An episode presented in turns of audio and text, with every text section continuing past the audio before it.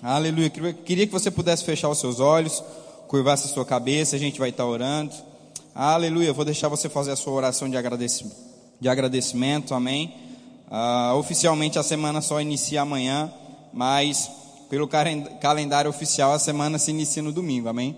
Então, iniciando mais uma semana aí, eu vou te dar a oportunidade de você agradecer ao Senhor, de declarar sobre a tua semana como ela vai ser, amém? Pai amado, Pai querido, muito obrigado por essa semana, obrigado, Senhor, por esse culto que se inicia, obrigado, Senhor, porque cremos no teu poder, cremos na tua unção, cremos, Pai, que você é poderoso para fazer infinitamente mais, Senhor, aquilo que nós temos pedido ou aquilo que nós temos pensado, Pai, porque você é o Deus que supera as expectativas. Senhor, você não simplesmente supre, mas você supera. Em o nome de Jesus e nós cremos que não será diferente nessa noite. Nós cremos que as nossas expectativas serão superadas, Pai, porque iremos entender e compreender um pouco mais daquilo que a tua palavra tem ao nosso respeito. Entender e compreender um pouco mais aquilo que a tua palavra diz, Senhor, para a nossa vida. E sabemos que será uma noite extraordinária, porque você irá fazer isso em nossa vida. Quando nós estamos elevando as nossas expectativas, Senhor, você é capaz de superar elas. E nós queremos que acontecerá isso nessa noite. Em nome de Jesus, que você possa, Senhor, usar a minha boca nessa noite para me abençoar e abençoar os meus irmãos que aqui estão, para receber uma palavra, Pai, que vai entrar como semente e germinar em seus corações, até que dê vários frutos, Senhor, e eles possam viver e usufruir daquilo que nós temos ensinado e pregado neste lugar. Assim eu creio e assim eu declaro sobre a tua vida nessa noite, meu irmão. Se você crê comigo, diz amém. Aleluia. Você está bem mesmo? Aleluia, que benção, amém. Sempre é uma honra estar ministrando a palavra do Senhor para a minha igreja, para esse lugar que eu amo de coração, amém. O nosso pastor, o pastor Gilmar, ele não está presente hoje no culto, é, ele teve que participar de um evento lá em Cuiabá, mas ele manda um abraço para você. Creio que hoje ou amanhã cedo ele já estará por aqui, amém. Querido, foi levantado-se um tema para esse mês. Quantos aqui sabem? Você que é membro da nossa igreja. Amém? Foi se levantado um tema nesse mês. Quem aqui está nos visitando hoje pela primeira vez? Não te vi. Amém. Tem umas pessoas ali. Tem outra mulher ali. Amém. Que benção. Amém. É uma honra ter, ter outra moça aqui. Você está nos visitando também? Amém. Que benção. É uma honra ter vocês aqui conosco. Amém. Sintam-se abraçados e amados pela nossa igreja. Foi se levantado um tema nessa, nesse mês. E esse tema é a respeito de fé. Amém foi se levantado um tema que nós estamos ensinando nesse mês em nossos cultos, e ele trata a respeito de fé, é sobre fé. E querido, é um tema que eu sou suspeito a falar porque eu amo fé. Eu não sei contar você, mas eu amo fé. Eu amo viver por fé, eu amo ouvir sobre fé. E querido, que nós não possamos nos cansar de ouvir as mesmas coisas. Se os teus ouvidos estão cansados de ouvir sobre fé, de ouvir sobre amor, de ouvir sobre santidade, de ouvir sobre família, que teoricamente são temas que são pregados com uma certa sequência, uma certa é, várias vezes né, na igreja. Se você tem se cansado de ouvir isso, eu acho bom você rever alguns conceitos dentro do seu coração e não deixar com que esse sentimento domine o seu coração. Porque, queridos, são temas como esses que nos salvam muitas vezes de dias ruins. São temas como esses que são ministrados na igreja, que são nos passados como ensinamento, que vão nos salvar muitas vezes em dias maus que o diabo tenta levantar sobre a nossa vida. Sabe que em situações difíceis, em situações complicadas, o que me salvou, meu irmão, foi a palavra de Deus, foi a fé na palavra de Deus. Foi eu declarar e confessar a palavra todos os dias. Foi isso que me salvou quando o dia mal chegou na minha vida, quando o problema se levanta na minha vida. É isso que me salvou, é isso que tem me salvado, e é isso que continuará me salvando até Jesus voltar. E o apóstolo Paulo diz que não possamos nos cansar de ouvir as mesmas coisas. Existe um homem, graças a Deus ele é ainda vivo, ele é um dos últimos na, na, na, na, sua década da geração de fé, e ele se chama Kenneth Copeland. Amém. Ele foi muito influenciado pelo irmão Kenneth Reagan, que já partiu para estar com o Senhor em 2003. E ele é um desses generais da fé do seu tempo, que ainda está vivo, graças a Deus. E ele conta, sempre fala em suas ministrações, que faz mais de 50 anos que ele prega sobre fé, e ele ainda não conseguiu pregar tudo que a palavra diz sobre fé. Mais de 50 anos, esse homem sobe no púlpito e ensina sobre fé, e prega sobre fé, e fala sobre fé. E ele diz que ainda não conseguiu ensinar a totalidade do que a palavra de Deus fala sobre fé. Sabe por quê? Porque a palavra de Deus, ela se renova todos os dias, meu irmão. E se você está exposta a ela, se você está exposta à palavra do Senhor, tudo que contém aqui vai transformar na sua vida. Não importa se você já leu uma, duas, duzentas, trezentas, mil vezes. Não importa. Se você se deixar ser exposto pela palavra, aquele versículo que você conhece de có e salteado, ponto e vírgula, ele vai continuar mudando a tua vida. Porque a palavra de Deus se renova a cada dia. Amém? E eu percebo a sensibilidade do nosso pastor em ter levantado esse tema nesse mês, porque querido, eu não sei contar você, mas eu percebo no meu espírito que tem chegado uma estação onde Deus vai trazer milagres para a sua igreja. Não, eu vou repetir de novo, eu acho que você já tem milagre demais, eu preciso de milagre. Tem se levantado um tempo, está chegando um tempo onde a igreja do Senhor viverá milagres poderosos. E querido, milagre, ele é acompanhado de fé. Milagres, ele é acompanhado de fé. E quando foi se levantado esse tema nesse mês, eu me alegrei, porque querido, o diabo ele está tentando roubar aquilo que Deus já projetou para a tua vida. E a fé não vai deixar com que o inimigo roube aquilo que Deus já projetou para você. A fé na palavra, a fé no Senhor, vai fazer com que o que o, que o diabo tem feito para roubar a semente que tem sido colocada no teu coração não surta efeito mas a palavra de Deus vai aniquilar aquilo que ele tentar levantar contra a tua vida. Eu percebo o cuidado de Deus com a nossa vida, com esse tema a respeito de fé, porque, meu irmão, é por meio da fé que nós vamos viver coisas poderosas em Deus.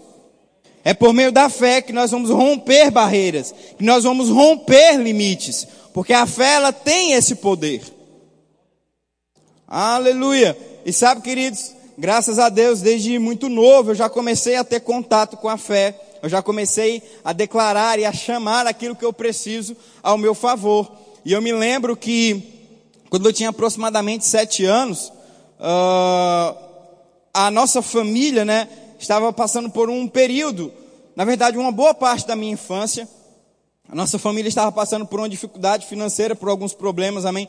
O diabo, ele tinha levantado muitas coisas para tentar nos destruir, mas sabe, a palavra chegou, mas até que o poder da palavra pudesse ir, ir fazendo efeito e trazendo é, transformação, levou e demorou-se um tempo. Eu me lembro que quando eu tinha aproximadamente uns sete anos, eu olhei para o meu pai e perguntei se eu poderia ganhar um celular. Sabe, querido, que em 2005, que era quando eu tinha mais ou menos sete anos, não era muito comum se ter celular. Que dirá uma criança ter celular? Na época ainda não tinha esses smartphones todos tecnológicos, era ainda aqueles celulares grandes, aqueles Nokia, sabe? Que funcionava simplesmente para ligar. E o meu pai perguntou: "Para que que você quer um celular?" E tinha um irmão na igreja que ele tinha um celular, e o pai, na verdade era uma, um filho de um irmão da igreja, né, que a gente era da mesma idade, e ele tinha uma condição financeira melhor, e ele tinha um celular e o filho dele sempre jogava um jogo que tinha no celular. E eu lembro que eu quis aquele celular por causa do jogo. E meu pai falou: Para que você quer um celular, menina? Eu falei: Porque eu quero jogar. E sabe, querido, eu não sei o que passou na cabeça dele, depois eu posso perguntar. Mas na minha cabeça teria passado: Meu Deus, será que esse menino. O que, que tem na cabeça desse menino? Será que esse menino não, não, não pensa? Será que a gente está aqui cheio de conta para pagar e não sei o que? Ele vem me pedir celular? Penso eu, né? Depois eu vou perguntar, depois a gente pergunta para ele o que, que passou na cabeça dele. Mas ele não me falou isso. O que ele me falou, falou, ele falou o seguinte, falou: "Filho, tudo aquilo que você pedir a Deus, tendo fé no teu coração, vai chegar." E querido, eu agarrei aquela palavra para minha vida. Eu agarrei aquela palavra para mim. Eu falei: "Meu Deus, se ele falou, vai acontecer."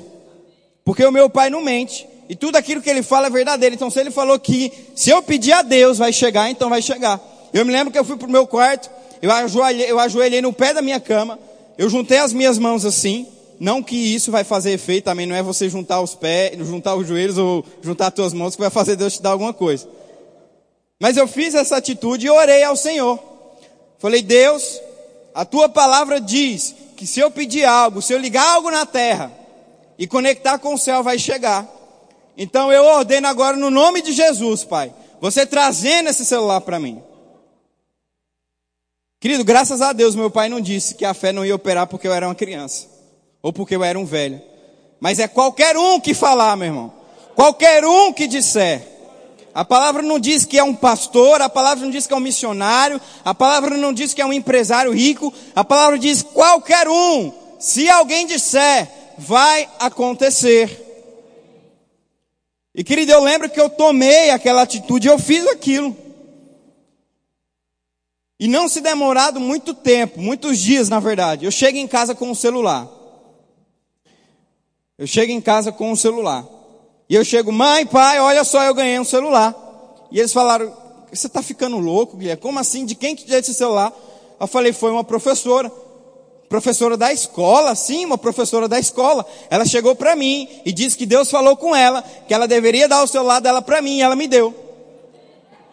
E eles falaram, meu Deus do céu. E foram lá na escola, chamaram a direção, chamaram a professora, perguntaram, professora, você deu esse celular para ele?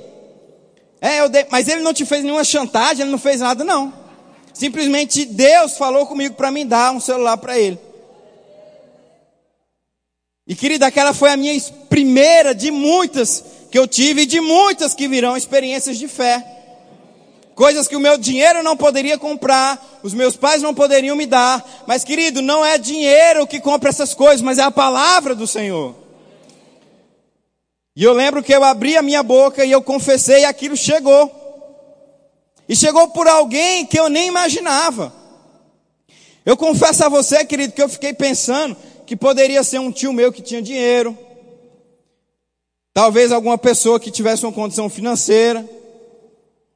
Mas, querido, Deus, Ele faz de uma forma que a gente fica confuso mesmo, para mostrar eu sou Deus. Eu posso trazer de qualquer lugar aquilo que você precisa. Aleluia. Sabe que se levantou uma palavra no meu coração no meio da aula de intercessão sexta-feira. Eu quero compartilhar ela com você. Aleluia. Querido, você não precisa fazer nada. Você não precisa se amoldar aos padrões do mundo para poder ter promoção. Deus vai fazer os padrões do mundo ficarem loucos para te promover. Querido, você não precisa mentir para ser promovido. Você não, preci, você não precisa fraudular para ser promovido. Ah, mas é o único jeito que tem para ser promovido. Meu irmão, o sistema vai dar pane, mas você vai ser promovido.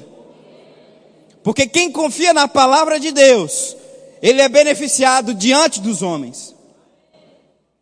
Ah, mas só chega lá se fizer isso. Só chega lá se eu molhar a mão do patrão. Só chega lá se eu fizer tal coisa. Só chega lá se eu mentir que tem mercadoria no estoque, sendo que não tem. Querido, vai chegar. Você vai ser o único. Parabéns, você será o primeiro que será beneficiado sem entrar nos padrões do mundo. Mas o mundo não vai conseguir entender como você chegou lá. E você vai dizer: Foi Deus. Foi Deus na minha vida. Eu não precisei mentir nem me corromper. Mas eu simplesmente fui fiel ao Senhor e ele me promoveu diante de vocês. Porque, querido, quem tem fé na palavra de Deus, avança. Quem tem fé na palavra de Deus, prospera naquilo que Deus tem para a sua vida. Daniel não precisou mentir.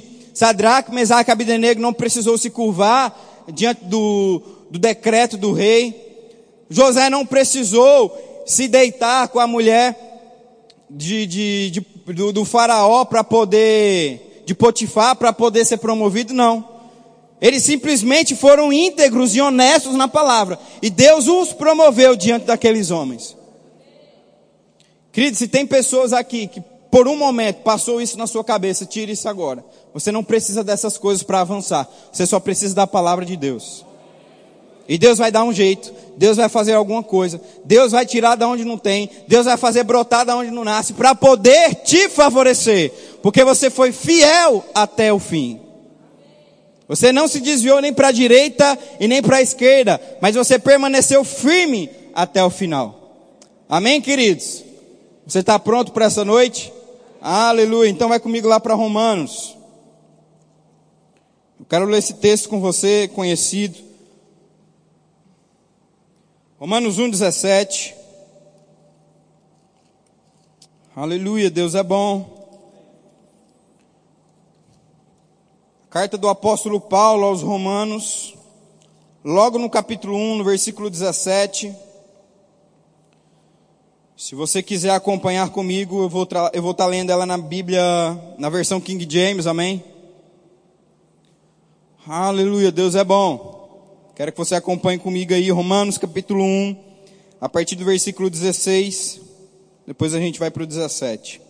Fala assim: porque eu não me envergonho do Evangelho de Cristo, pois é o poder de Deus para a salvação de todo aquele que crê, primeiro do judeu e também do grego. Versículo 17. Porque nele a justiça de Deus é revelada de fé em fé, como está escrito. Repita assim comigo: o justo viverá pela fé. Repita mais forte comigo assim: o justo viverá pela fé. Aleluia. Eu amo muito esse texto, querido, e ele nos mostra que a salvação, ela nunca foi e nunca será por meio de obras, mas sempre será na fé em Jesus Cristo. Durante muito tempo, a igreja, ela pregou que a fé, a salvação era por meio de obras. Mas em 1517, um homem chamado Martinho Lutero, se levantou debaixo de uma revelação desse texto, onde ele entendeu que a fé nunca foi por obras, mas ela sempre era pela fé em Deus. Você não é salvo pelo que você faz, mas você é salvo pelo que fizeram por você. Você nunca será salvo mediante ao que você faz. Porque o homem durante muitos anos ele tentou fazer algo e nunca foi salvo mas nós somos salvos por meio de algo que Jesus fez por nós. E quando nós temos fé e acreditamos nisso, meu irmão, nós somos salvos. E Martinho Lutero, debaixo da inspiração do Espírito Santo, ele inicia uma reformulação em todo o Evangelho. Amém? E aí você vai ver que esse texto foi o texto base para ele poder ter esse entendimento e entender que a salvação nunca foi por obras, mas sempre foi por meio da fé. E sabe, querido, por muito tempo eu achei que a fé não era um estilo de vida, mas era um mecanismo de escape, mas era uma válvula de escape para que eu pudesse sair de problemas. Eu nunca entendi, eu, eu, eu devo um tempo na minha vida que eu achei que a fé não era um estilo de vida, mas era uma válvula de escape para me sair de problemas. Ah, se levantou problemas, agora eu vou andar por fé. Pá, declaro, chama a existência, vai acontecer, acredito na palavra. Passou, ufa, beleza. Continuo vivendo minha vida. Rapaz, se levantou outro problema, agora eu vou andar em fé, eu vou declarar, eu vou confessar, eu vou acreditar, já está feito. Mas, querido, eu lendo as escrituras e escutando alguns homens, eu vi que a fé é um estilo de vida. O que é um estilo de vida? Não importa o tempo, a estação ou o que você está sentindo. Você deve andar por fé. Se você está prosperando, você deve andar por fé. Se você não está prosperando, continua andando em fé. Se você está debaixo de cura divina, continua andando em fé. Se você está passando por alguma enfermidade, continua andando em fé. Se está tudo bem dentro da tua casa, você anda em fé. Se está indo de mal a pior, continua andando em fé. Então a gente vê aqui o apóstolo Paulo ensinando aos romanos: olha só, a fé é um estilo de vida. E todo aquele que se torna justo por meio da salvação, agora ele deve andar por meio de fé. Romanos, vocês que vivem uma vida pecaminosa, agora que se converteram ao Evangelho, vocês são justos. E quem é justo tem que andar e viver por fé. Quem é justo aqui? Quem foi justificado por meio de Cristo Jesus? Então agora você deve andar por fé, meu irmão. Uma vida de fé. Uma vida de fé. Eu queria que, por gentileza, o pessoal da mídia colocasse uma frase que eu quero ler com você. Se tiver aí. Vai ser benção, senão eu vou ler ela aqui no celular mesmo. Aí ela aí, ó. Eu queria que você lesse essa frase comigo. Olha só que coisa interessante. Eu escutei essa frase de um homem de Deus e eu achei ela extraordinária. Se você viver cautelosamente, os seus amigos o chamarão de sábio, mas você não irá mover muitas montanhas. A natureza da fé verdadeira é assim. Ela ofende quem fica parado. A fé é ativa, não presta atenção aos avisos de possível excesso daqueles que estão satisfeitos com a escassez.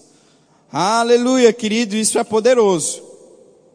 Muitas vezes a gente tem usado o termo de cautela para não viver debaixo de fé. E realmente é isso, fé não é loucura. Fé não é sinônimo de loucura.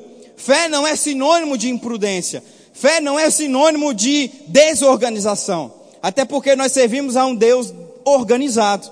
Nós servimos a um Deus organizado. Nós servimos a um Deus que tinha o poder de fazer o mundo em um dia só, mas ele organizadamente fez em sete dias. Nós servimos a um Deus que não simplesmente falou para Noé construir uma arca, mas falou qual era a madeira, qual eram as medidas, qual era o tamanho. Nós servimos a um Deus que deu medidas precisas de como fazer a arca da aliança. Então nós servimos a um Deus organizado e preciso.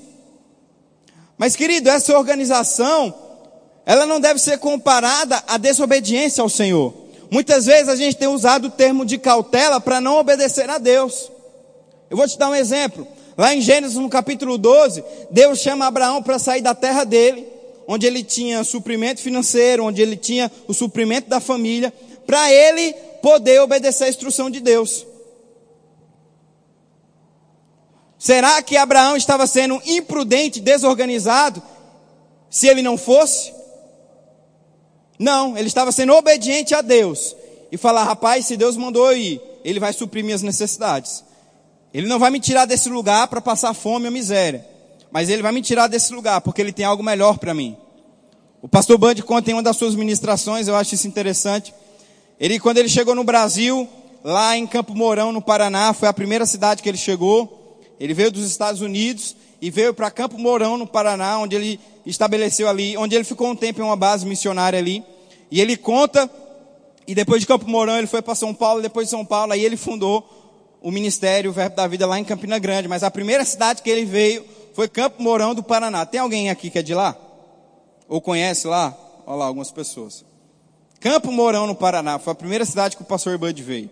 E ele conta que estava lá e algumas pessoas que prometeram a ele que ele queriam suprir ele financeiramente não estavam suprindo. Não, vai Bud, vai para o Brasil, não, beleza, a gente vai mandar oferta, a gente vai mandar dólares, a gente vai mandar isso, vai mandar aquilo. E chegou lá, não mandaram. Chegou lá, não chegou. Olhava o saldo da conta, estava zerado. Mas o pastor Bud não foi por causa deles, foi por causa de Deus. O pastor Bud não saiu dos Estados Unidos e veio para o Brasil porque homens mandaram, mas porque Deus mandou. E ele estava passando por algumas necessidades. E ele conta que ele vai para o quarto e ele começa a conversar com Deus. Falou: Deus, é o seguinte. Eu sei que foi você que falou comigo. Eu sei que foi você que mandou eu sair dos Estados Unidos para vir para o Brasil. Eu sei que não foi coisa da minha cabeça. E eu sei que a tua palavra diz que as minhas necessidades devem ser supridas. Pai, eu estou passando por necessidade. Eu preciso que hoje chegue dinheiro e recursos para mim. Porque você mandou eu vir. Se você mandou eu vir, vai ter que chegar recurso. Até porque, pai, se não foi você que falou, eu vou voltar para os Estados Unidos e ser caminhoneiro de novo, que dá mais lucro. Ele falou desse jeito para Deus. E querido, na mesma semana, Deus começou a enviar coisas para ele. Deus come, começou a levantar pessoas para ofertar e semear na vida dele. Porque ele tinha um entendimento de que não foi homens que mandaram ele para lá, mas foi Deus que mandou ele para lá. Mas às vezes a gente associa uma cautela, um zelo, uma organização e deixa de viver por fé por conta disso. Sabe, querido? Coloca a frase lá, por favor. Pode deixar ela durante o culto todo. Aleluia.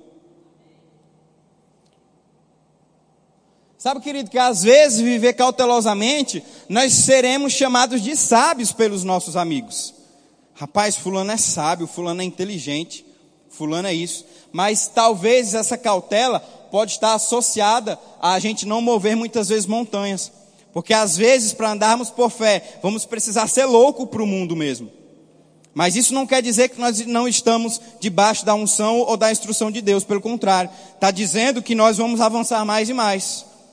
Porque nós estamos seguindo a instrução de Deus. Nós estamos debaixo da instrução do Senhor. E a natureza da fé, meu irmão, ela é assim, a verdadeira fé. Ela ofende quem fica parado. Ela ofende a fé verdadeira, ela ofende quem está parado. Rapaz, tá uma crise, né, cara? A gente não consegue aumento. Rapaz, eu vou conseguir aumento. Tu vai conseguir aumento. E você acha que você é quem para você conseguir aumento? Rapaz, eu sou filho de Deus, o escolhido. Eu nasci para prosperar. Não sei vocês, mas eu vou ter aumento. Hum, tá bom. Rapaz, você viu o Covid aí? Rapaz, tá pegando todo mundo, né, cara? Eu não vou pegar. Como assim você não vai pegar? Porque eu ando em cura divina. A palavra de Deus fala que a palavra dele já me curou. Eu não sei vocês, mas eu não vou pegar. Tá bom então. Você é o Superman, né, cara? Você é o, o imortal, né? Às vezes, querida, a fé ativa vai ofender quem está parado, vai ofender quem tá, não está andando em fé. Mas tudo bem, meu irmão, porque você está debaixo da vontade de Deus. Talvez eles ou elas não vão viver o que você vai viver, mas você vai viver o melhor de Deus, porque você está andando em fé. Você está andando debaixo da vontade do Senhor. Você está andando debaixo daquilo que Deus tem para a tua vida. Amém? A fé ativa não presta atenção aos avisos de possível excesso daqueles que estão satisfeitos com escassez. Ó, você só pode vir até aqui, tá? O limite é aqui, ó. O teto salarial daqui é isso aqui, não dá para ganhar mais não. Só é até aqui, tá? Olha só, é só até aqui que você consegue prosperar, mais que isso não dá. Ó, é só até aqui que você vai andar em cura divina, tá? Se tu pegar essa doença aqui e dar tchau, não vai dar mais. Rapaz, tu vai abrir empresa nesse período, ó, quem abre empresa só consegue vir até aqui, ó, não passa disso aqui não. Querida, a verdadeira fé, ela não dá atenção a avisos de possível escassez, mas ela rompe limites e vive o extraordinário, onde, onde a maioria está vivendo na miséria. A verdadeira fé faz você viver em abundância, quando está todo mundo vivendo na miséria. Quando está todo mundo andando em doença, você está andando em cura divina. A fé não tem placa de limites. A fé não tem placa de escassez, mas a fé ela rompe isso. E avança naquilo que Deus tem para a vida de cada um. Então, querida, a verdadeira fé, ela não dá atenção a essas coisas. A verdadeira fé, ela não dá atenção a esses rastros. Mas a verdadeira fé, ela vai adiante rompendo grilhões, quebrando cadeias, porque ela sabe, porque você sabe que está debaixo da instrução do Senhor. Você sabe que nada pode te parar. Você sabe que com Deus não tem limites. Mas Deus é um Deus sem limites. Quanto mais você pede a Deus, mais Ele vai te dar, mais Ele vai suprir, mais Ele vai honrar a sua vida. Aleluia. Então, queridos, viver por fé é isso. Viver por fé é não atentar a avisos de escassez ou limites de excesso. Ó, já tá bom, tu já ganhou muito, já deu já. Querido, quem disse que tem limites? Quem disse que era só até aí? Porque Deus não, não disse isso não. A Bíblia vai falar que o azeite e a farinha só parou de produzir nas botijas da mulher, porque ela não tinha mais panela para colocar. A Bíblia não disse, olha só, só quando você tiver 20 vazias cheias eu vou parar. Quando você tiver 20 vasilhas cheias, que aí dá para você, dá para um monte de tempo, aí Deus para. Não. A Bíblia fala que só parou, porque ela não tinha mais vasilhas para colocar, senão estava continuando a arrojar, a jorrar. Quando aquele jovem chegou com cinco pães e dois peixes para alimentar a multidão, Jesus alimentou cinco mil homens, fora mulheres e crianças. Eu vou jogar bem baixo aqui, tá? Dez mil pessoas tinha naquele lugar. Jesus alimentou todo mundo ainda sobrou cestos cheios. Quem disse que Deus tem limite? Quem foi que falou para você que até onde você está tá bom? Quem foi que disse que até onde você chegou é o fim? Querida, é só o começo para Deus. Deus olha lá de cima e fala: Meu Deus, ele acha que isso é muito. Eu tenho muito mais para a vida dele. Quem coloca limite de escassez, meu irmão, é o diabo. Quem coloca limite em você é o diabo. Deus liberou algo que superabunda sobre você, onde você passa. Isso se chama fé. Quando você acredita na palavra de Deus, você avança de uma maneira sobrenatural. Amém, queridos? Tá tudo bem até aqui? Você está recebendo? Eu quero ler mais um texto com você. Aleluia. Deus é bom, amém? Vai comigo lá para Salmos. Nós estamos falando sobre fé. Diga assim comigo: fé o meu estilo de vida. Aleluia. O livro de Salmos, no capítulo 4, no verso 8. Aleluia. A palavra de Deus fala assim: Eu tanto me deitarei em paz, quanto dormirei, porque tu, Senhor, somente me fazes habitar em segurança. Aleluia. Eu quero ler outro, te, eu quero ler outro texto com você, que está lá em 2 Pedro, no capítulo, perdão, 1 Pedro, no capítulo 5, no verso 7,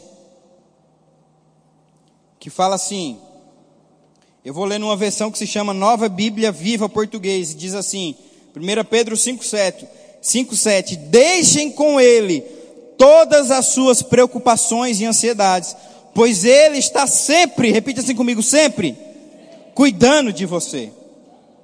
Sabe, querido, que uma das coisas que nós precisamos entender para que a nossa fé ela possa continuar a avançar e a crescer é algo chamado descansar. Meu irmão, nós precisamos aprender a descansar no Senhor. Fé não é sinônimo de preocupação, mas fé é sinônimo de descanso. Fé não está associada a você se preocupar, mas fé está associada a você descansar. Porque quem descansa confia, quem se preocupa duvida. Quem está preocupado, meu irmão, é porque está duvidando de coisas. É porque está duvidando do amanhã, é porque está duvidando se vai receber, é porque está duvidando do laudo médico se vai ter cura ou não. É está duvidando ver se vai sair muito caro ou não. Mas querido, quem descansa, quem tem fé e descansa no Senhor, não anda preocupado, porque sabe que Ele já curou, que Ele já supriu, que Ele já trouxe à realidade aquilo que você precisa. E sabe que algumas pessoas associam a fé com mecanismo de pressão. Existe uma ferramenta chamada torno de bancada. Alguém já ouviu falar dessa ferramenta? Torno de bancada. Ela é uma ferramenta que geralmente ela é colocada literalmente numa bancada. Geralmente essa bancada é de madeira. Ela vai parafusada naquela bancada.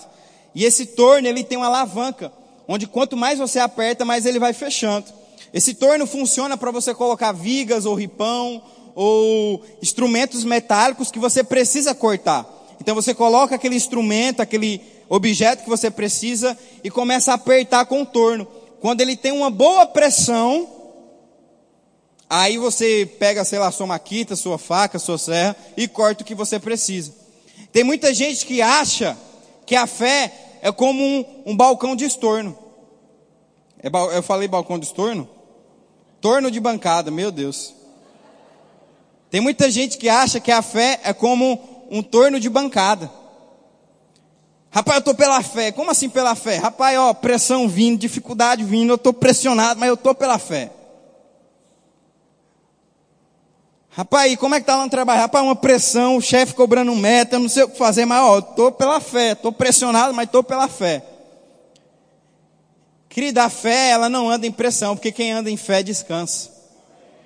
O pau está torando lá, desculpe se essa expressão é feia. Vou mudar, vou mudar, acho que foi feia. Está uma pressão muito grande lá no trabalho, e você está aqui, ó, descansando. E a meta, cara, hoje é dia 29, você não bateu a meta ainda estou descansando. Amanhã, é dia 30, vai chegar alguém milionário e vai bater a meta para mim. Isso é fé. Rapaz, um médico falou que não tem cura. Rapaz, eu estou descansando, estou pela fé. Eu estou só agradecendo ao Senhor, porque eu sei que Ele é poderoso para fazer infinitamente mais aquilo que eu penso e peço. Rapaz, e aquele pagamento lá, quando é que vai sair? Não sei, ó. Estou descansando no Senhor. Eu estou em fé. Fé é sinônimo de descanso, meu irmão, e não sinônimo de pressão ou preocupação. Sabe, grandes homens de Deus, como Daniel, andaram em fé. Porque quando ele foi jogado dentro da cova dos leões, ele dormiu com leões. Paulo andou em fé, porque quando ele foi jogado dentro de uma prisão, ele dormiu dentro da prisão. Jesus ele andou em fé, porque quando o seu barco estava balançando em meio a tempestade, ele estava dormindo. Querido, dormir é sinônimo de descanso, e quem descansa anda por fé. Porque sabe que não importa o que está acontecendo lá fora, mas vai viver o poder e o milagre de Deus.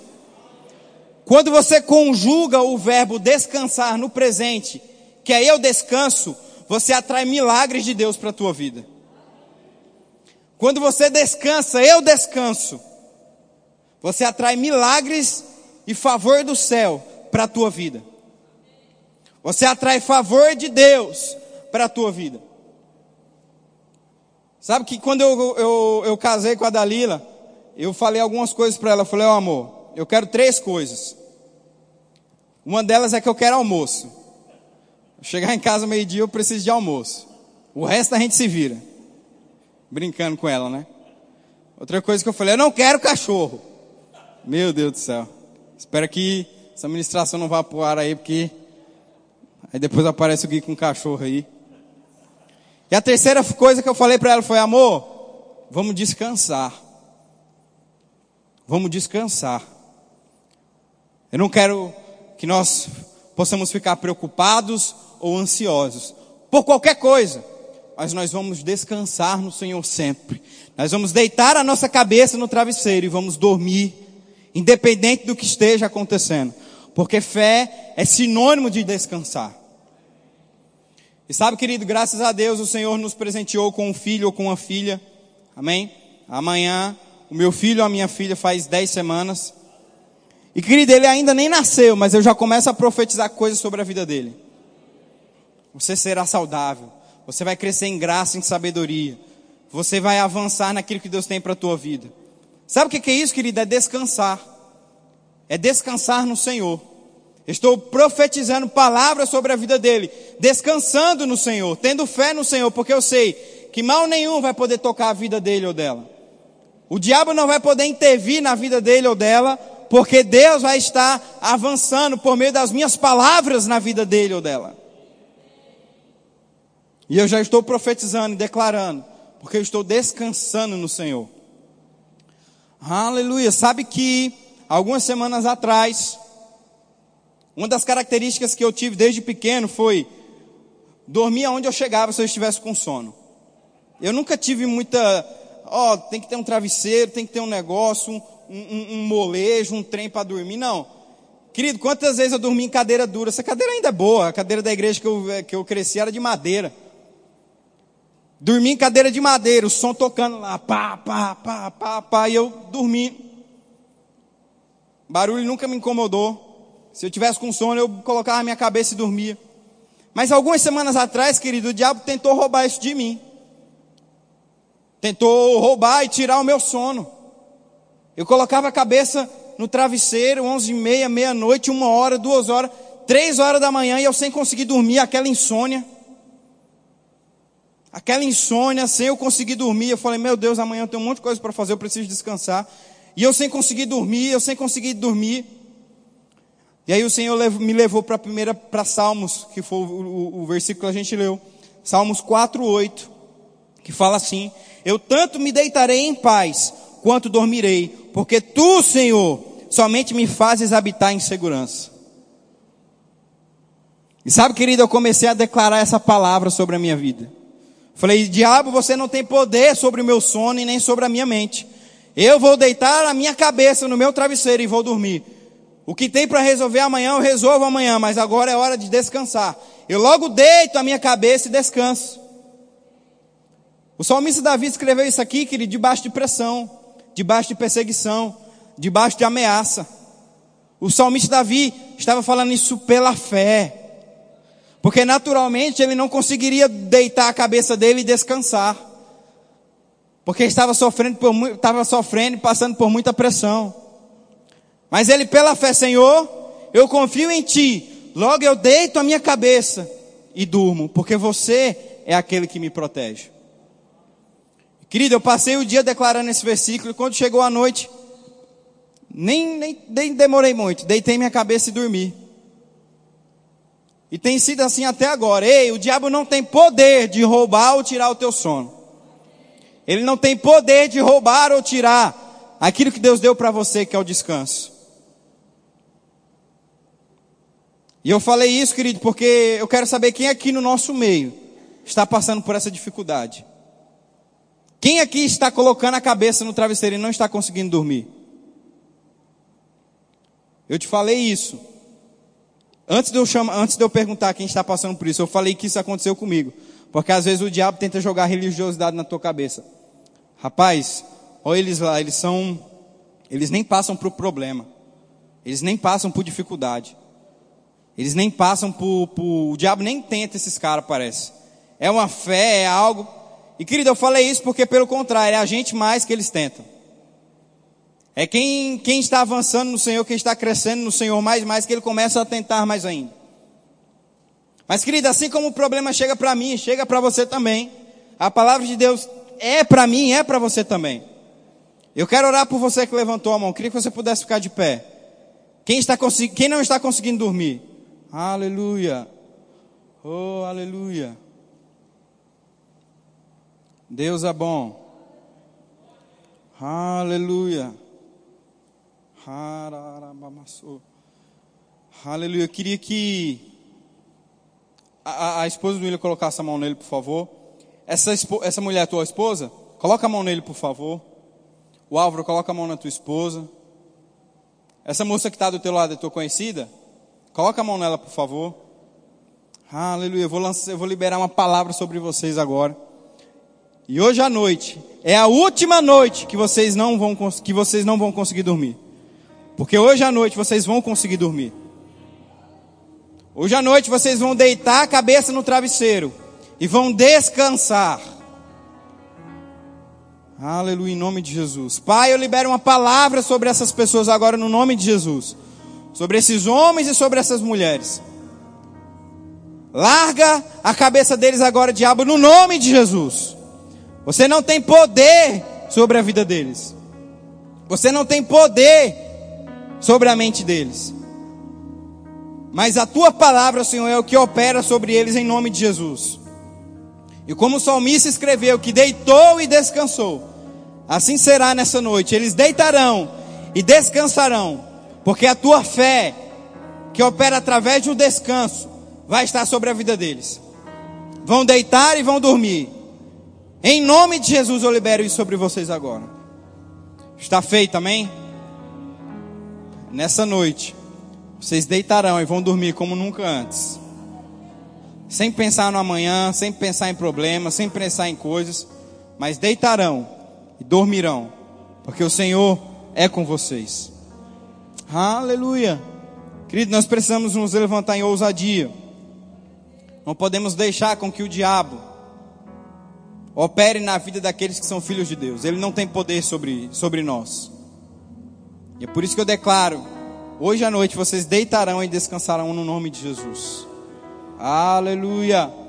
Amém. Então, queridos, essa é a primeira coisa que nós precisamos fazer: é descansar no Senhor, para que a nossa fé ela possa operar de uma maneira mais efetiva.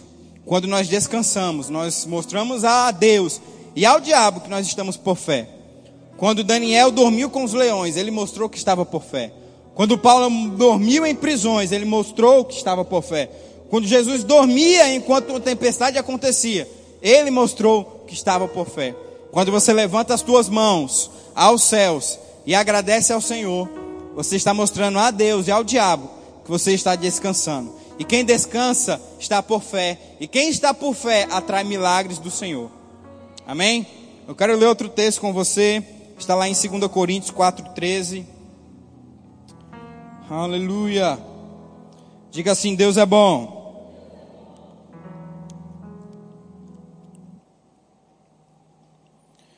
Segunda Coríntios 4:13 A palavra de Deus diz assim: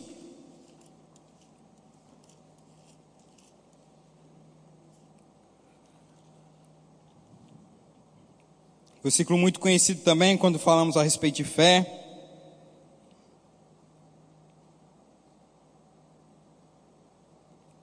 Eu falei 2 Coríntios, eu creio que é 1 Coríntios.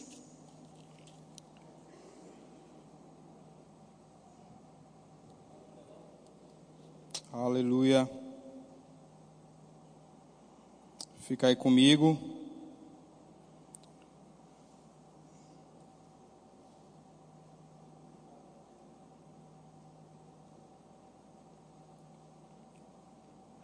Segunda Coríntios 4:13 mesmo. Está escrito: "Cri, por isso falei".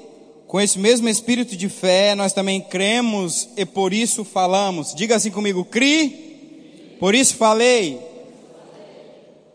A fé, querida, ela tem uma voz. A fé, ela tem uma ação. A fé, ela não é parada. A fé, ela não fica estacionada. Mas a fé no Senhor, ela tem uma ação e ela é ativa. Então, quando nós cremos, nós temos que abrir a nossa boca e falar. Eu não poderia deixar de falar de fé e não falar a respeito de abrirmos a nossa boca. Porque fé está associada à confissão. Fé está associada a abrirmos a nossa boca e confessar aquilo que nós cremos. E querido, nós aprendemos isso aqui na igreja do Senhor. Nós aprendemos isso aqui diariamente, que precisamos declarar e confessar a palavra. Porque aqui, querido, é o jornal do céu. Aqui você escuta as notícias do céu. Aqui você não escuta as notícias do mundo.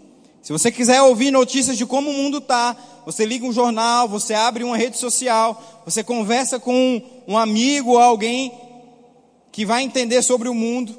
Mas, querido, quando você entrar aqui, você nunca vai ouvir a respeito de notícias do mundo, mas sempre a respeito de notícias do céu boas novas do Senhor, que dizem o que você tem, que dizem o que você pode e dizem o que Cristo já fez por você. Aqui não é informativo do diabo, irmão, aqui é o informativo dos céus. Aqui é onde você é abastecido para enfrentar aquilo que o diabo tem feito aí no mundo lá fora. E uma das coisas que nós precisamos entender sobre a fé é que nós precisamos abrir a nossa boca e confessar aquilo que precisamos ao nosso favor. A fé ela tem uma voz, e essa voz ela crê e ela fala. E o apóstolo Paulo fala aos Coríntios: é por isso que nós estamos crendo e é por isso que nós estamos falando. Sabe, os nossos olhos não foram feitos para olhar as informações como elas estão, e a nossa boca não foi feita para confessar aquilo que os nossos olhos estão vendo. A nossa boca foi feita para confessar aquilo que os nossos olhos não estão vendo. E o resultado daquilo é o que os nossos olhos vão ver. A tua boca, meu irmão, não serve para ser propagação daquilo que você está vendo. A tua boca serve para ser propagação daquilo que a palavra de Deus diz, daquilo que o céu já disse ao teu respeito. E quando você fala, e quando você declara, os teus olhos vai, vão ver a manifestação daquilo que a tua boca tem falado, que é fé. Por isso que nós cremos e é por isso que nós falamos. Por isso que nós cremos é por isso que nós falamos. Querido, você não está hoje onde você está porque Deus quis ou porque o teu patrão quis ou porque você não cresceu talvez num lar tão beneficiado. Você está onde você está hoje, porque a tua boca te trouxe aonde você está. Você vai estar daqui a cinco anos em algum lugar. Não é porque o governo está mudando, ou o governo vai permanecer o mesmo, ou porque a pandemia teoricamente vai cessar, ou porque algumas coisas estão acontecendo no mundo, não. Você vai estar em algum lugar daqui a cinco anos, porque você tem confessado algo hoje. As tuas palavras que estão falando algo hoje, estão construindo o teu futuro.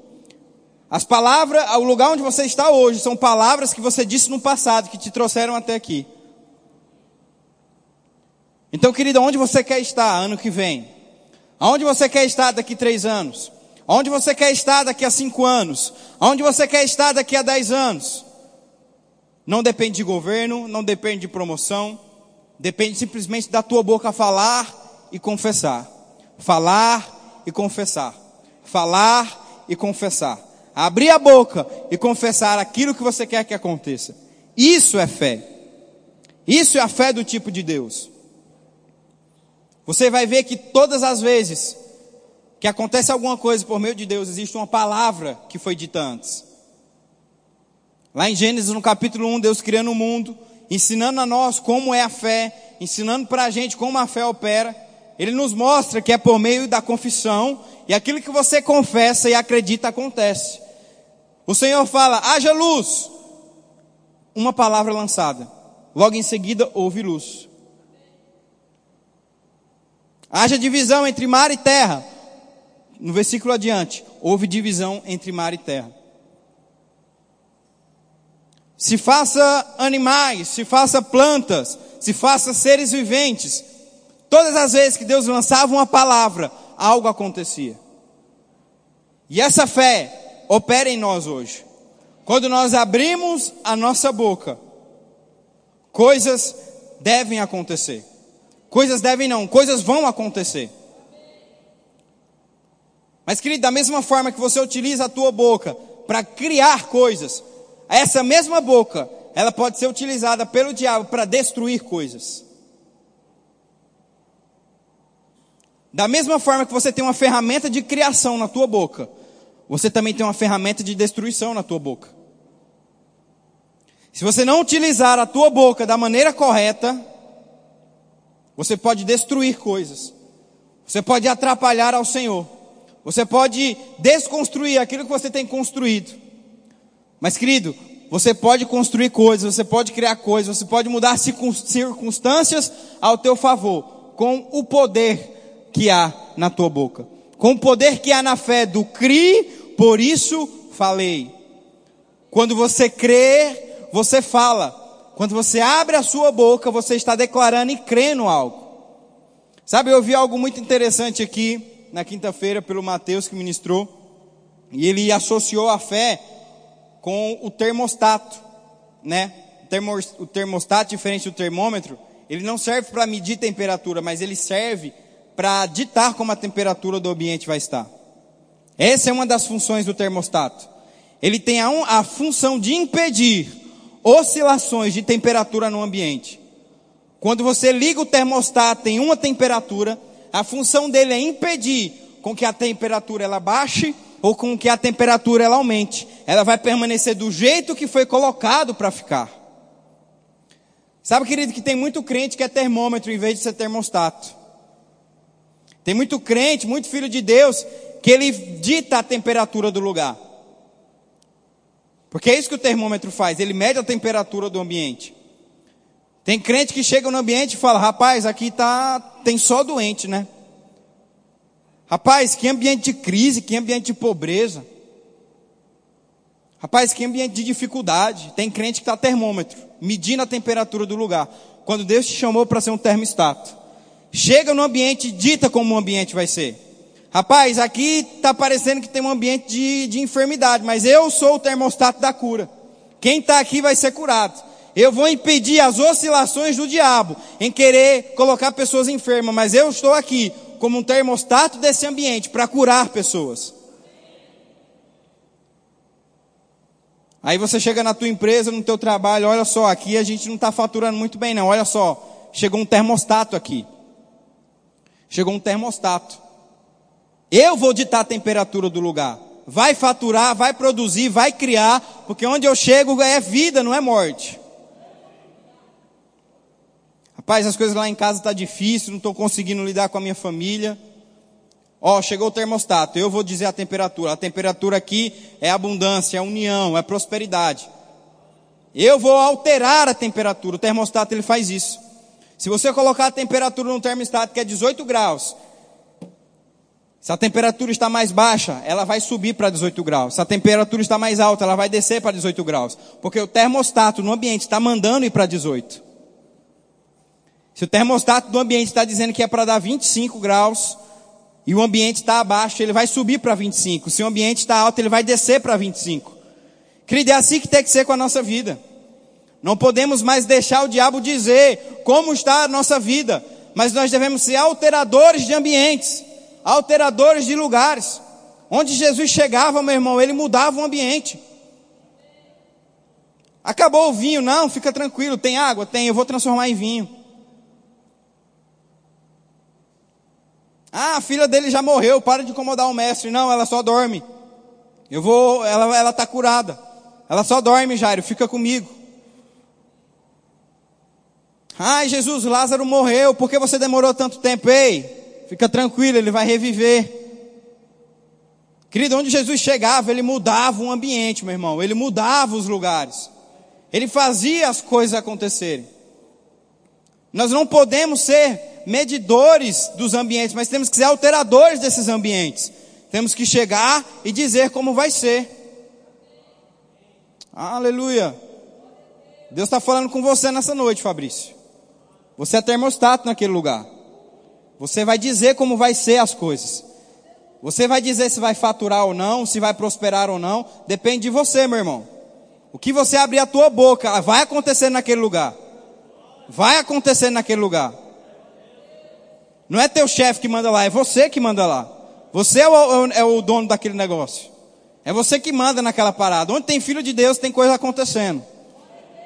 Aleluia! E serve para você também, meu irmão. Onde você chegar, vai acontecer. Vai produzir, vai frutificar. Aleluia. Eu peguei uma palavra, não lembro que culto foi. Mas o pastor Glebson, em um dos cultos que ele ministrou aqui, ele lançou uma palavra sobre casa própria. Quem lembra disso? Você lembra disso? Eu peguei essa palavra, meu irmão, e eu comecei a me movimentar, porque a fé ela se movimenta. O pastor Bud conta que quando ele veio para o Brasil, Deus falou: Bud, vai para o Brasil. E o pastor Bud falou: Mas para onde no Brasil? E Deus falou: Vai para o Brasil, Bud. Mas Deus, para onde? Bud, vai para o Brasil. O pastor Bud, ah, entendi. O pastor Bud começou a se movimentar, foi, comprou as passagens, fez as malas, entregou o que tinha que entregar. No processo da movimentação, Deus falou: vai para o Paraná, Bud, Campo Mourão. Sabe, querido, a fé ela não é parada. A fé incomoda quem está parado. A fé ela precisa se movimentar, meu irmão. Ah, mas eu não tenho nada, eu não sei como começar, meu irmão. Se movimenta, faz acontecer. E eu lembro que eu comecei a movimentar, aí atrás do projeto, a fazer a casa e tal. Eu fui conversar com um rapaz. Ele falou: Não, beleza, você quer construir? Eu falei: Quero. Falou: Em tal lugar? Eu falei: É. Aí ele falou: Você tem quanto de entrada? Eu falei: Nada. Ele falou: Ah, beleza. Você tem alguma coisa para dar? Eu falei: Não. Falei: Nem um carro, nem nada. Eu falei: Não, não tenho nada para dar. Aí ele falou: E como que você quer construir essa casa? Da onde? Aí eu falei: Eu não preciso de dinheiro. Ele olhou assim para mim, falou: Não. Eu falei: Não, eu preciso de dinheiro, eu preciso de uma boca. Se eu tiver uma boca, vamos construir essa casa. Ele só visualizou a mensagem e não falou mais nada. Eu acho que eu não vou mais fechar negócio com ele, não. Mas, querida, eu não estou nem aí. Porque quem tem uma boca, meu irmão, chega aonde quiser. Quem tem uma boca não precisa de dinheiro. Quem disse que você precisa de dinheiro para comprar um carro? Você precisa de uma boca. Quem disse que você precisa de dinheiro para viajar? Você precisa de uma boca. Quem disse que você precisa fazer a boa vizinhança com o teu chefe para ser promovido? Você precisa de uma boca. Se você tem uma boca, meu irmão, você consegue atrair milagres do céu aqui para a terra. Você consegue atrair coisas do sobrenatural para acontecerem para a tua vida. Aleluia. E sabe, querido, quanto mais eu estudo e mais eu leio, eu entendo essas verdades. Que nós precisamos nos movimentar e crer. E mostrar ao diabo que ele é mentiroso. Quando o diabo tenta falar para mim que não vai acontecer, que não vai dar tempo, eu pego lá o áudio, pego lá o que eu gravei e escuto junto com ele. Fala aqui, ó, diabo, vamos escutar aqui, ó. Deus falou isso, isso, isso, isso. Aí ele fica quieto. Que ele sabe o que vai acontecer. Querido, nunca deixe que a última palavra na sua casa seja do diabo. Jesus nos mostra isso em Mateus no capítulo 4. A última palavra não é a do diabo, a última palavra é a de Deus. Todas as vezes que o diabo falava, Jesus deixava a última palavra. Todas as vezes que o diabo falava, Jesus rebatia com a palavra, até que ele foi embora. Mas a última palavra não foi a do diabo, a última palavra sempre é a de Deus. Ele não dita como serão as coisas, é Deus que dita como serão as coisas. E querido, está na hora de nós pararmos, de sermos, de sermos ecos de pessoas e termos a nossa própria voz de fé. Está na hora de pararmos de sermos ecos de pessoas e termos as nossas próprias experiências de fé. Não que olhar a vida de fé de outras pessoas seja bom, pelo amor de Deus, eu me inspiro em vidas de fé de homens. Mas sabe, às vezes eu lia e falava, meu Deus, será que é possível comigo também? E Deus falou, é possível se você crer. É possível se você acreditar. Teve uma época que eu tinha, junto com alguns irmãos, a gente ia na, nos hospitais para orar por pessoas. E eu, nessa, eu sempre leio sobre cura, eu sempre tenho o Smith Wigglesworth, F.W. Kenyon, o próprio Kenneth Reagan, Ora Roberts. Tem uma mulher que foi usada poderosamente em cura, chamada Kathleen Kuma. Todas essas pessoas eu me inspiro muito, porque são pessoas que andaram numa unção de cura sobrenatural. E às vezes eu olhava e falava, meu Deus, será que vai acontecer comigo isso um dia? Espírito Santo, se você crer, vai acontecer. Se você crer, vai acontecer. Teve um dia que nós chegamos em um, em um hospital, não vou lembrar o nome, mas existia um homem lá que ele, está, que ele estava em estado terminal. Ele estava em estado terminal e ele estava numa sala separada, né? Um estado terminal de câncer. Ele estava numa sala toda isolada, fechada. E eu perguntei para a enfermeira, quem que é esse? Falou, não, um senhor aí, ele está em estado terminal, a gente não está podendo abrir para para ele, para vocês entrarem, né? Ele está numa situação muito crítica, não pode ser aberto. E aí o Espírito Santo logo falou: se você orar por esse homem, ele vai ser curado. Querido, na hora eu agarrei, eu falei, moço, eu posso orar por ele? Ela falou, mas eu não posso abrir. Eu falei, eu não preciso que abra. Se eu lançar uma palavra daqui como centurião, ela vai, ele vai ser curado. Assim como Jesus lançou uma palavra para o servo do centurião e ele foi curado, eu vou lançar uma palavra sobre esse homem e ele vai ser curado. E ela falou: pode orar. Eu orei, repreendi aquele espírito de morte sobre aquele homem, lancei uma palavra sobre ele.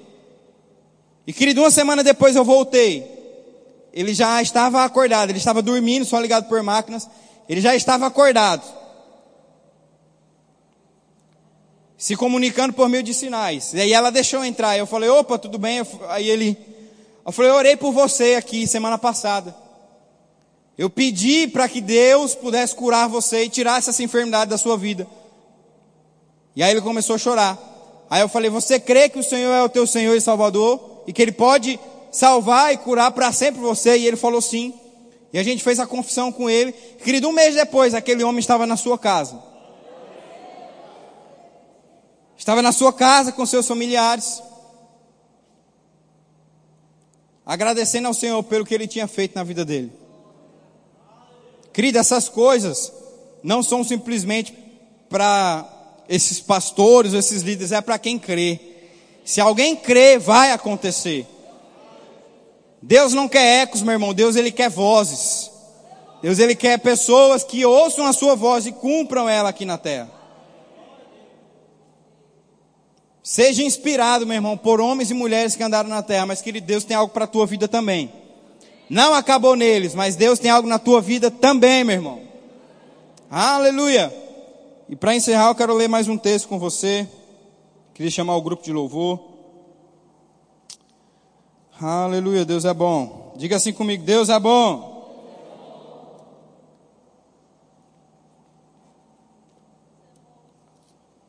Aleluia. Está lá em 1 Samuel, no capítulo 17. Um texto bastante conhecido. Creio que você vai recordar comigo quando a gente lê. 1 Samuel, no capítulo 17.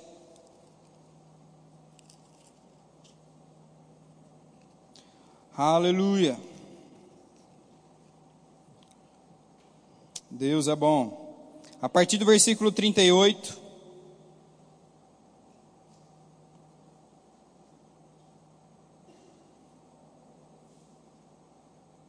Aleluia. Fala assim: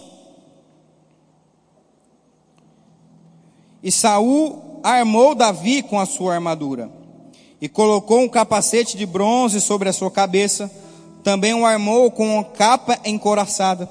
Versículo 39. E Davi cingiu a sua espada sobre a sua armadura e experimentou ir, pois ele não a tinha provado. E Davi disse a Saul: Não posso ir com estas coisas, pois não as provei. E Davi as tirou de si. E ele tomou na mão seu cajado e escolheu para si cinco pedras lisas do ribeiro e as colocou em um alforre de pastor que ele tinha em sua bolsa. E a sua funda estava na sua mão, e ele se aproximou do filisteu. Sabe, querido, que a gente precisa entender que Deus, Ele começa a operar por meio de nós, quando nós acreditamos nele. Deus começa a usar a nossa vida quando nós começamos a acreditar nele com as ferramentas que ele nos capacitou.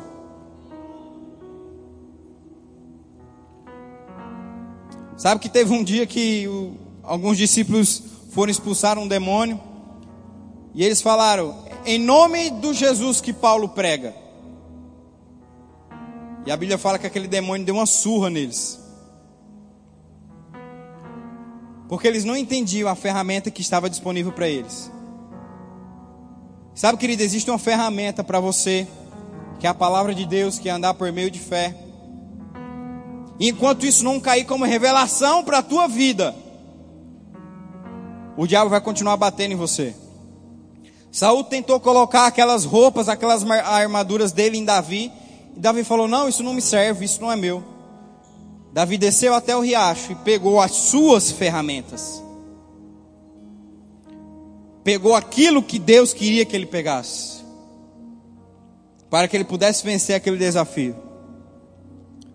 Querido, está na hora de nós começarmos a pegar aquilo que Deus tem para a nossa vida. Não aquilo que os outros estão dizendo, não aquilo que os outros estão colocando em nós, mas aquilo que o próprio Deus disse para nós, que seria a nossa vitória. E Davi, com esse entendimento, ele pegou aquilo, querido, e venceu aquele gigante com as ferramentas que Deus deu para ele. Meu irmão, Deus vai começar a trabalhar na tua vida por meio das tuas experiências de fé. Você vai começar a operar não porque você viu outras pessoas operarem, ou não porque você olhou outras pessoas fazendo, mas porque Deus vai fazer através de ti agora. Por meio de você e através de você. Chegou a tua vez, meu irmão, chegou a nossa vez. De não sermos olhar para os outros, falar, rapaz, como eu queria ser como ele. Rapaz, Deus vai te fazer igual e até maior. O diabo que coloca esse pensamento medíocre na tua cabeça, dizendo que você não pode, fulano fez, mas você não vai conseguir, fulano foi até ali, mas você não vai conseguir, é muito longe para você. Quem diz? Meu irmão, tudo é possível aquele que crê. Se você crer no Senhor, vai acontecer. Deus vai te usar poderosamente onde você chegar, com as ferramentas que Ele te deu, para você fazer o nome dele ser reconhecido. Eu quero continuar com você lá no versículo 42 que diz assim: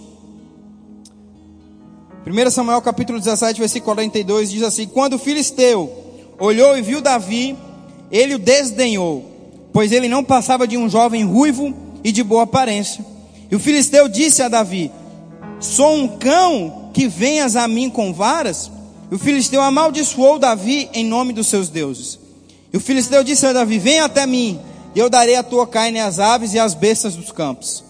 Versículo 45: Então disse Davi ao filisteu: Tu vens a mim com uma espada, e com uma lança, e com um escudo, mas eu vou a ti no nome do Senhor dos Exércitos, o Deus dos exércitos de Israel, a quem tu desafiastes.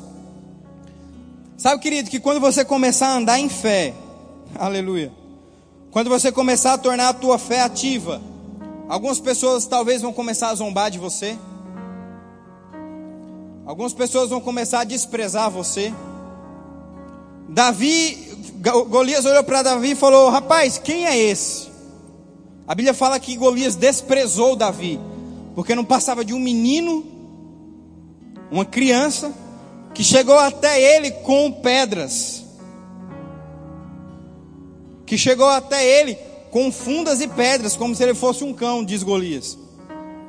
E Golias zombou de Davi. Querido, sabia que algumas pessoas vão zombar da tua fé? Algumas pessoas elas vão ridicularizar você porque você está andando em fé. Vão começar a zombar de você, vão dizer que não vai acontecer. Mas, querido, eles não sabem o que você passa no secreto, sendo fiel ao Senhor. E uma das coisas que nós precisamos entender é que nós precisamos ser fiéis ao Senhor, fiéis àquilo que chega à nossa mão, fiéis com aquilo que Ele nos confia. Davi já tinha passado por experiências de batalha com o leão e com o urso. E a Bíblia é muito clara quando ela fala que quando uma ovelha de Davi se perdeu, ele foi até o leão, foi até o urso e os matou. Para para analisar comigo de uma forma natural. Arriscar a vida dele por causa de uma ovelha, naturalmente falando, é burrice isso. Falar, rapaz, por causa se fosse cinco, seis, dez, né? Não, beleza, vamos. Mas por causa de uma, eu posso morrer. Mas Davi não estava nem aí se era uma. Davi foi lá e matou aquele, aquele leão e aquele urso. Sabe por quê? Porque aquilo que chegava na mão de Davi por meio de Deus era precioso demais. Querida, às vezes a gente tem desprezado as pequenas coisas que Deus coloca na nossa mão. Às vezes a gente tem desprezado as pequenas coisas que têm chegado até a nossa mão por parte de Deus. Mas, querida, a Bíblia fala que quando nós somos fiéis no pouco, Ele nos colocará no muito. Ei, querido, não seja infiel nas pequenas coisas. Porque quando chegar as grandes coisas da parte de Deus, Ele vai saber que você vai ser fiel também. Davi usou as suas experiências contra o leão e contra o urso como ferramentas para fortalecer a sua fé diante de Golias.